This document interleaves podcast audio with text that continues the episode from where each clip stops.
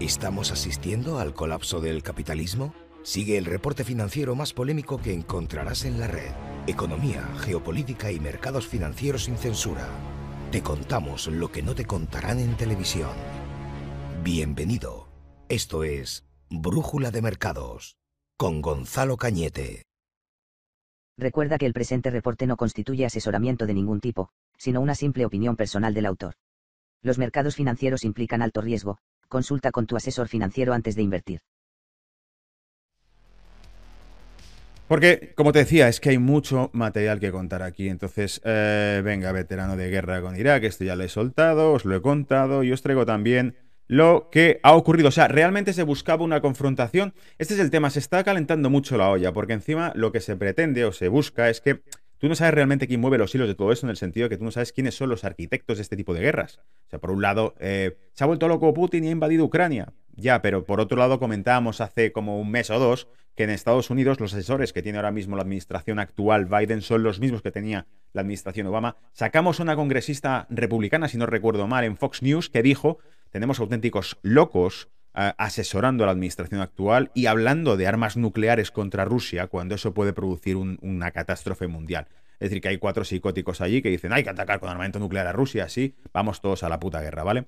Bueno, pues vamos a leer las palabras de cómo ocurrió esto. Dice, el gobierno ucraniano dijo que había detectado, comillas, niveles elevados de radiación, cierro comillas, después de afirmar que Rusia atacó deliberadamente una planta nuclear y pidió a la OTAN que impusiera una zona de exclusión aérea. Pero los funcionarios de la OIEA aclararon más tarde que no habían detectado ninguna fuga.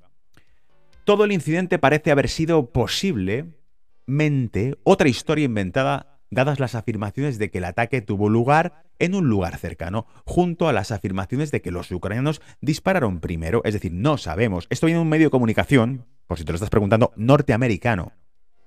¿Vale? Tenéis ahí Subbit News.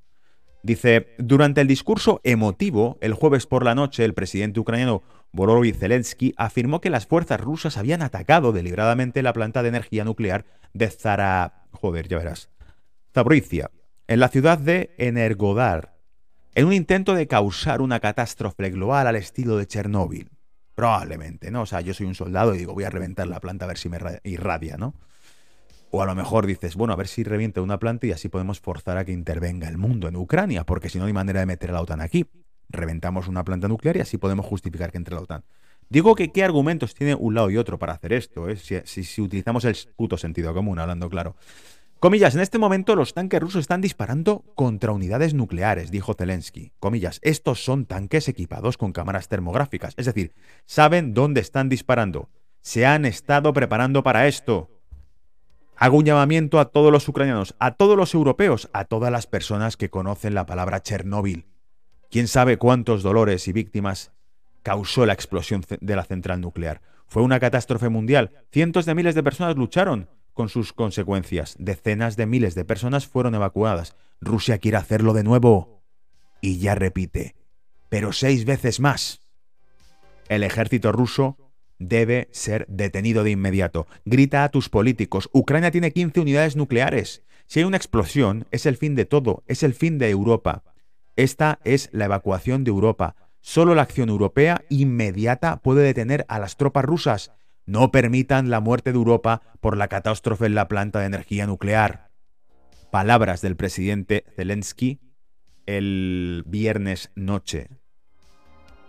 Em, dice, luego el gobierno ucraniano afirmó que había detectado niveles elevados de radiación alrededor de la planta y exigió que se impusiera una zona de exclusión aérea de la OTAN. Por fin, ahí lo encontramos. ¿Vale? Ya tenemos el motivo. Queremos una, un área de exclusión que cree la OTAN, un área de exclusión aérea que cree la OTAN. ¿Y, por qué? Porque si no van a volar eh, centrales nucleares, ¿vale? Es que hemos detectado niveles altos de radiación y tiene que intervenir la OTAN aquí como sea. Es decir, los que están detrás de todo esto quieren que haya una confrontación directa entre la OTAN y Rusia ya. Lo están intentando por todos los medios, ¿vale? Que te quede claro. Y dice, em, luego el gobierno de Ucrania afirmó que había detectado niveles de radiación elevados, sí, bien. Eh, dice, algo que casi con certeza provocaría la Tercera Guerra Mundial si la OTAN interviniese aéreamente en Ucrania. Sin embargo, la Agencia Internacional de la Energía Atómica y la Casa Blanca confirmaron más tarde que no había ninguna fuga nuclear. Le dice la OIEA que no se han reportado cambios en sitios perdón, en sitio niveles de radiación en Zaporizhia, de la planta de energía nuclear de, eh, según la OIEA. ¿Vale? Y continúa, dos funcionarios de la Casa Blanca dicen que su información más reciente no muestra indicios de niveles elevados de radiación en el complejo de Zaporizhia. La Casa Blanca continúa monitoreando de cerca luego de la llamada del presidente Biden con Zelensky.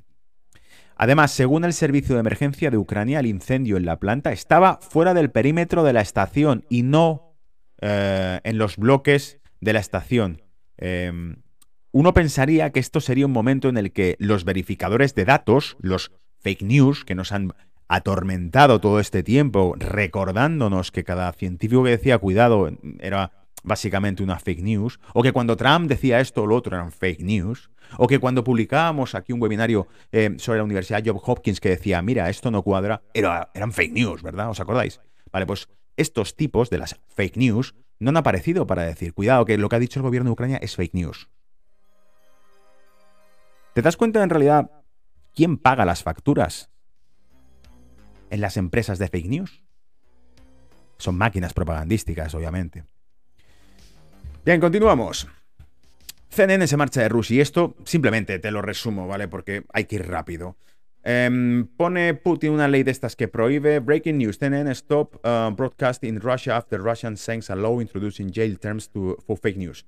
Que te meten en la cárcel si das noticias falsas. Si el gobierno ruso determina que lo que tú cuentas es falso, te pueden meter en la puta cárcel, cosa que se parece mucho a lo que está ocurriendo en Occidente también, ¿vale?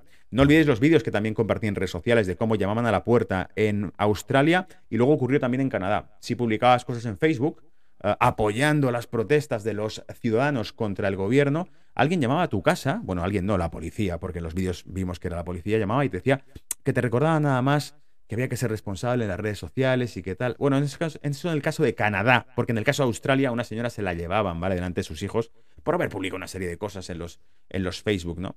O sea que esto no es propio de Rusia, claro, nos lo contarán de Rusia, sí, es que Rusia, Rusia, pero eh, estamos viendo que las democracias occidentales eh, funcionan cada vez más al estilo China también, ¿vale? No seamos hipócritas.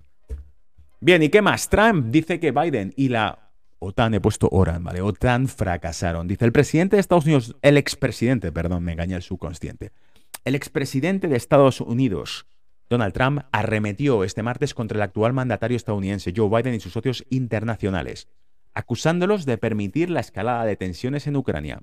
No debería haber una guerra en Ucrania ahora, es terrible para la humanidad. Biden y la OTAN y Occidente fracasaron miserablemente permitiendo que empezara el, expresidente republicano afirmó que Washington y sus aliados no supieron evaluar la situación de Ucrania, ya que optaron por centrar su atención en el calentamiento global, calificado por Trump como una farsa, en vez de otras amenazas para la seguridad global. Asimismo, acusó a Biden y a sus aliados de asesinar la independencia energética de Estados Unidos, lo que hizo que aumentara todavía más la dependencia del petróleo ruso para el país norteamericano y el resto del mundo. De acuerdo con Trump, las acciones de la administración de Biden dieron a Moscú la oportunidad de conseguir todo lo que quería. Es horrible, pero es lo que consigues con Biden. Los demócratas y los militaristas de, eh, republicanos, eh, in the name only, los que son solo de nombre republicanos, dice él. ¿vale? Acordaos que muchos republicanos incluso le retiraron su apoyo cuando él era el líder del Partido Republicano, es decir, lo que no querían era Trump, no al Partido Republicano. Muy, muy, muy curioso todo esto, ¿vale? Muy curioso todo esto. Bien.